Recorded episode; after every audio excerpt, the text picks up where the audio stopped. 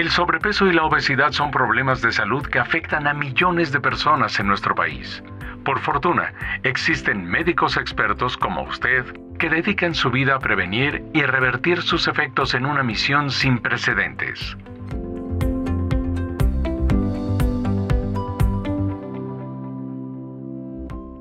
Esto es Misión SOS, Obesidad y Sobrepeso.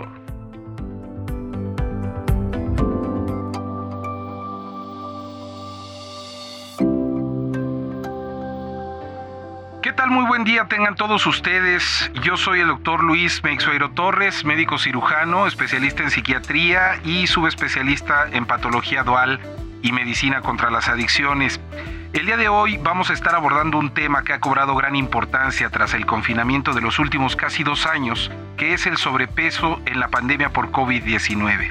A principios de este año se lanzó el estudio COF Eat Project para analizar los comportamientos alimenticios durante el confinamiento en la población hispanohablante. Este interesante estudio propone detectar cuáles son los estresores que pudieron influir en la conducta alimentaria de las personas durante el confinamiento por COVID-19.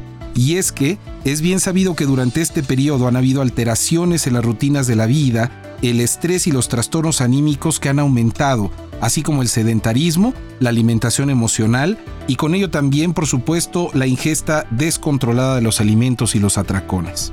El estudio antes mencionado retoma, a través de un cuestionario de conducta alimentaria, sobre todo de comportamiento alimentario, tres factores claves que son la información sociodemográfica, el estado de salud previa del paciente y el estilo de vida previo y durante el confinamiento. De igual manera, el impacto psicológico del confinamiento se muestra como un factor amplio, sustancial y duradero, con efectos negativos asociados a síntomas de estrés postraumático, confusión y enojo. Y no solo eso, también se relaciona con temor de infección o reinfección, frustraciones, aburrimiento, suministro deficiente de alimentos, pérdidas financieras, duelo, malas informaciones y pánico colectivo.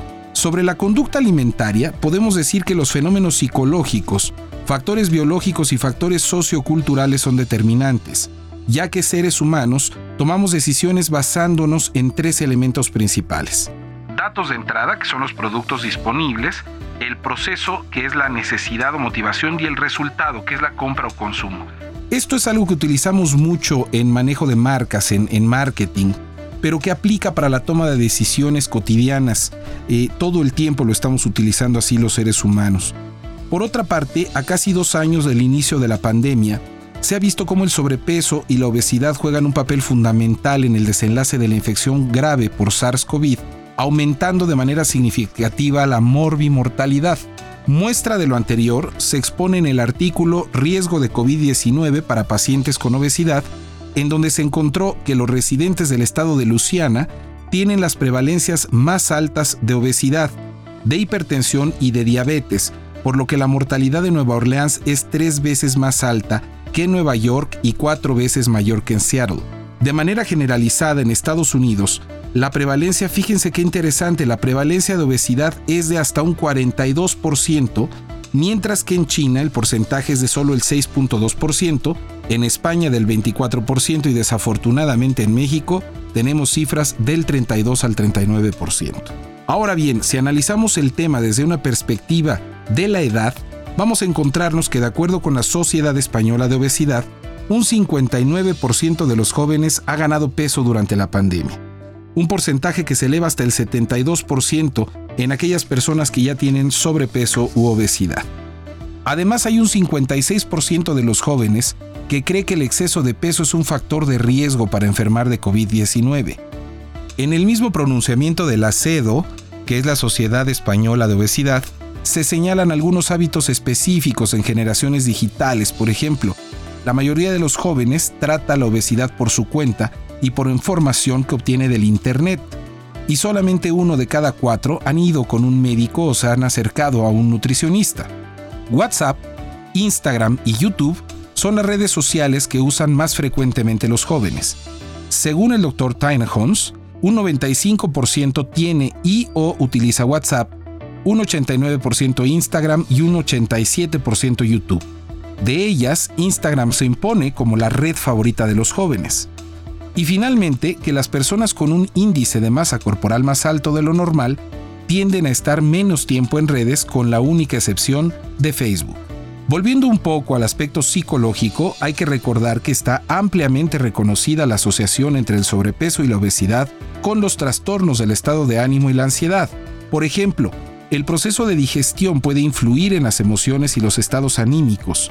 Esto debido a que el cerebro registra señales de mal funcionamiento del sistema digestivo y las modifica bajo el influjo de algunas emociones, como la ansiedad, la angustia o la depresión. Normalmente, eh, esta situación del tracto digestivo va a favorecer de alguna manera el equilibrio emocional de las personas.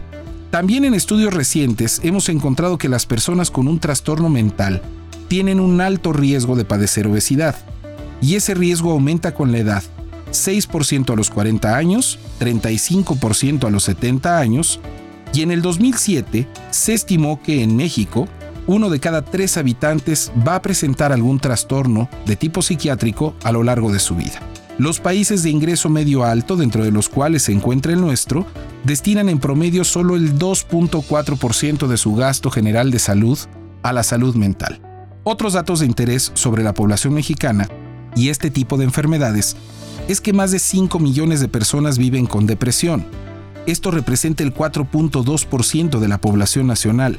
En México, el 8.5% de los años perdidos por enfermedad son debidos a los trastornos depresivos ansiosos.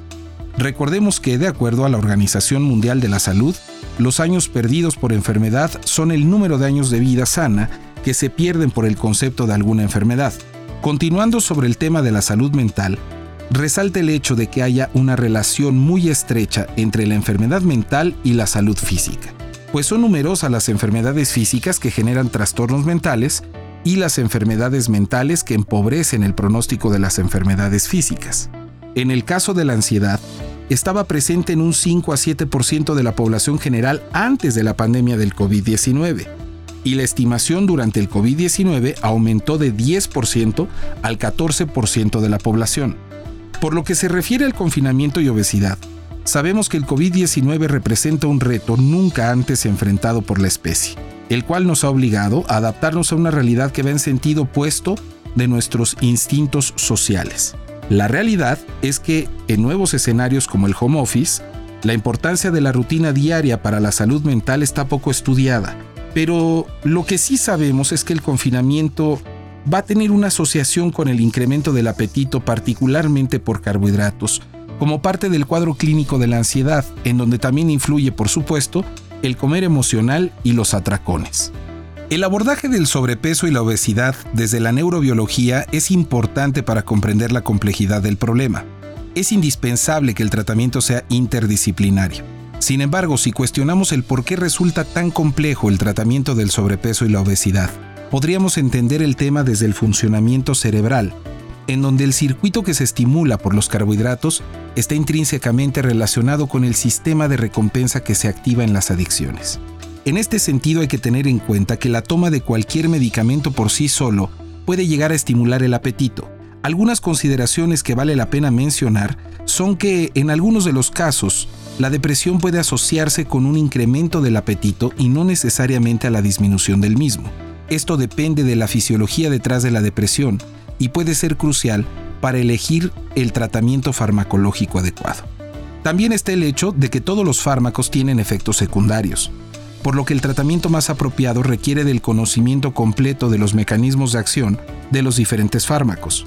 Por último, ahondemos un poco en el tema de la ingesta descontrolada o los atracones, que dicho sea de paso, es un tema que afecta al 1.9 al 2.8% de los adultos, y es mayor en mujeres que en hombres, también que el 43% de los pacientes que tienen trastorno por atracón van a sufrir de obesidad y del 30 al 80% van a padecer también trastornos del estado de ánimo o síntomas de ansiedad.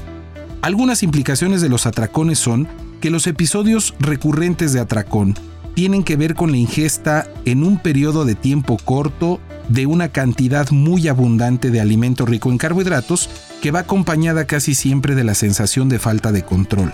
Y en estos episodios hay tres o más de las siguientes características. Comer más rápido, sentirse desagradablemente lleno, comer aún sin hambre, comer en solitario por vergüenza y con sensación de culpa. Y se presenta con malestar por estos atracones, los cuales ocurren una vez por semana durante un periodo por lo menos de tres meses continuos. Tampoco existen conductas compensatorias porque eso podría complicar el diagnóstico con otros trastornos de la conducta alimentaria. Finalmente, es importante resaltar que el tratamiento para la obesidad y el sobrepeso debe ser siempre integral y multidisciplinario. En caso de requerir herramientas farmacológicas, debe sugerirse tratamiento antidepresivo cuando se considere necesario. Les agradezco mucho haberme acompañado en este podcast. Gracias por escucharnos y ser parte de esta quinta entrega. Los invitamos a seguir nuestros próximos capítulos para conocer más sobre el sobrepeso, la obesidad y los abordajes ante estas problemáticas de salud. Hasta pronto.